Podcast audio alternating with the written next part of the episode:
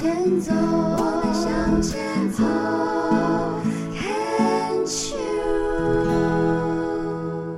欢迎收听黛比的生命花园。今天又到了星期二，我们的节目重播呢是在星期三的早上十点跟十二点。这里是牵手之声，我是主持人 Debbie 姚黛伟，大家好吗？今天，嗯，当然啦，如果你是才开始收听我们的节目呢，嗯，要跟大家来介绍一下我们的节目。呃，我相信每个人的生命都是一座花园，那你要怎么安排、怎么栽、怎么种、怎么照顾？你想让你的生命花园当中，嗯、要有些什么样的植物、什么样的风貌？我认为选择权都在每一个人自己啊、你的用心程度，然后你你完全就是你，然后每个人的花园长得都不一样。既然是个花园，各式各样的风景啊、地貌、植物都有之外，也就会有病虫害。病虫害在我们的人生当中，有时候也就会是像一些啊突发起来的意外，然后或者是一些疾病，人生的一些转折。那当然有病虫害，一定就可以会有病虫害防治。防是预防，我们要怎么样去让我们的生命、我们的花园能够先预防，让我们的呃花园能够花团锦簇，让我们的生命健健康康、平平安安。那治就是说。事情发生了，有一些转折发生了之后，我们要怎么样的去处理它、面对它，然后看我们能够放下它。那所以呢，在黛比的生命花园当中呢，这个单元病虫害防治就会邀请到很多是这个癌症的病友、哦、癌友们来到节目当中，来跟我一起分享属于病友们的生命花园，然后希望透过他们生命的过程，然后呃来跟我们分享一下，在这样的一个过程当中。呃，属于病友、癌友的学习以及成长。那也希望说，在收听的你，呃，能够在呃听到我们的分享的一个过程、对谈的过程当中，能够有一些学习，有一些成长，甚至嗯、能够一些资讯的提供，甚至是一些洞见。这个就是我们在开这个单元的一个目的。刚刚很开心哦，从工作人员那边知道说，嗯，根据统计，我们的节目目前已经嗯超过两百集了，所以意思就是说，每一集一位病友。癌友不要讲病友好了，癌友来跟我们分享他们的生命花园。如果你每集都有收听的话，我们已经听了超过，我们去探访了超过两百座的生命花园。那今天来跟我们分享的这一位呢，她的病龄只有一年，所以是非常新的新学妹哦。然后呢，在一年前呢，她发现了在这个乳房的左边呢，呃，有这个癌症的这个迹象。当时呢，确诊的这个期数是二期，手术式治疗方式呢是采取全切。然后后续呢有化疗跟荷尔蒙的治疗，我们就请他来跟我们分享一下。就是 Monica，你好。呃，主持人好，各位听众朋友，大家好。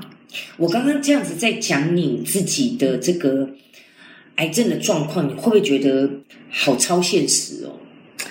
呃，现在已经不会了，现在其实已经呃可以接受，已经跟他共处了。嗯哼，对，我的问题都属于比较跳跃式哦。回到哦十二个月前，因为刚刚刚刚呃访问之前有讲说，其实就是六月中，对，六月大部分大概就是这个时间，因为我们今天访问的录音的时间是六月十号，是所以就在这个时这几节。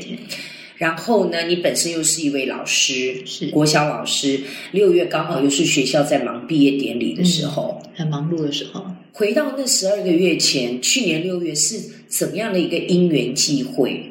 我是先呃在乳房左边乳房有痛的感觉，嗯。然后那种痛的感觉就很像我之前在喂奶胀奶的感觉，嗯哼所以我就在，想应该是类似乳腺乳腺发炎，嗯哼，对，然后那时候其实除了学学校在忙，然后我研究所也正要口试，啊，所以我就一直、嗯。其实一直拖，然后后来就觉得哎不太对劲，那我就跟先生讲，那先生比较紧张，他就说你一定要去检查，我就想这应该过几天他就会自己消炎的，然后后来我就跟同事上班时候问问同事，那那同事才觉得不行，一定要去，因为同事我才去，哦，对，然后我去检查之后，医生也觉得，嗯，这看起来位置还有超音波看起来都还好，应该不用担心。嗯，对，那不过安全起见，我们还是切片它在左边是在外侧还是下方？还是乳头。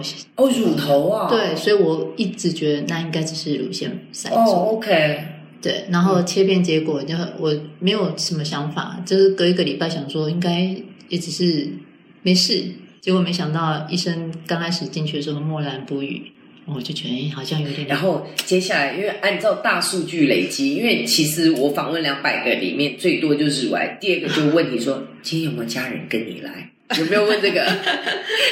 切片的隔天，医生就呃呃切切片，请我下次来的时候，他就说建议带家人来。其实我我觉得他们大概，哦，真的、哦？那他可能一开始是在因为他们的专业经验啦，大概嗯他们如果看超音波看那个样子，然后嗯其实切片只是我认为只是确认，嗯只是确认，所以他就会直接跟你讲说你带家人来。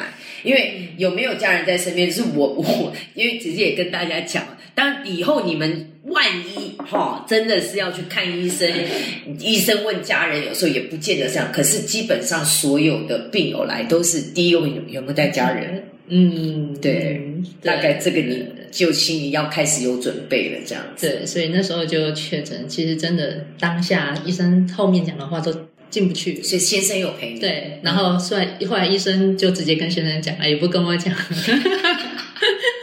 对，你平常的个性你自己认为是什么？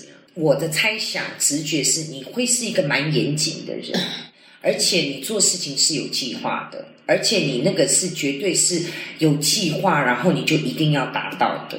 因为我光我不是说只有看到这个这个资料，因为前面看到资料，然后三三行，然后听到你讲说还有研究所，你又是一个妈妈，然后呢是先当全职妈妈，之后小孩长大你才回去考教师，那个超难考，有些人考了一辈子也考不上，是要那种提着拉着教具到处去的那那种。非常煎熬。真是的，你能够考上，然后你还要再念研究所，结论就是你不生病谁生病啊？这个是我在这个节目当中的名言。真的没有好好的善待自己。嗯，对，然后你你那个时候应该就是有点 overwhelming，就是淹没了。那先生在从事什么样的工作？呃，他在比较偏向资讯业，嗯，对，然后他的工作是呃也很忙。嗯那阵子他甚至是常常出差到台中，嗯，所以一个礼拜才回来一两天。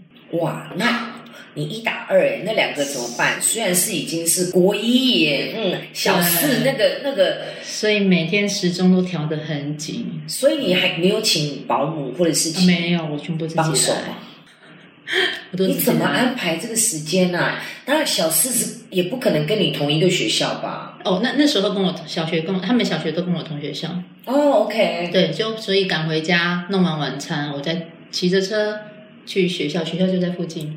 哦研究，OK，嗯嗯嗯。对，很辛苦，太拼了太拼了很辛苦。对，那时候只想要赶快毕业，因为觉得太苦。那时候的信念就是这样。嗯，先生既然是资讯员，他对处理这种讯息，他应该就是会比较冷静的去接收，他很这样子。那接下来就是一连串的呃治疗，嗯，开刀大概多久就开了？呃，因为我在大医院，所以排的稍微久一点点，比我原来的医院晚了一个礼拜多。嗯嗯，对，不过还好。都那为什么要采取全切？还是因为是乳头，所以就要全切？因为乳头它已经没，已经很难保留乳头了。嗯对，然后一方面也是传统的想法，就想说安全起见，然后再加上那时候我有检查到淋巴可能也有，那我就觉得那那就全切好了。那那你那个时候摘掉几颗淋巴？呃，因为我选择全切，所以医生就建议说取到第二层，所谓的第二层，我猜应该就是二十几颗了。哇，好、是我看那个病理报告也是，所以呃，相对来说，因为我也会问很多的癌友，就是说，你认为你自认为你是什么样的病人？因为有一些病人是极力挑战医生，他讲什么他就拿谷歌，可是怎样，可是怎样。嗯另外一种呢，就是很听话，也不会去问问题，没有自己的意见的。嗯但有一种是自主性会比较强，嗯他不见得是挑战医生，他是跟医生比较是采取合作。你是什么样的一个就医态度？嗯，前一年我是乖乖的学生，嗯对，那现在在回诊的时候，我自己会去要求说，哎，我想要多做什么检查，或者我想要再做，哎、就是有一些比较属于想要跟医生合作的方式。中间有转折点吗嗯，因为我在呃，我们有加入那个奈的癌友团体？OK，然后看到大家是分享他们的治疗，还有比如说每固定回去检做什么检查。那我的医院好像医生太忙了，对我就很担心他会漏掉，所以我就会自己去做记录。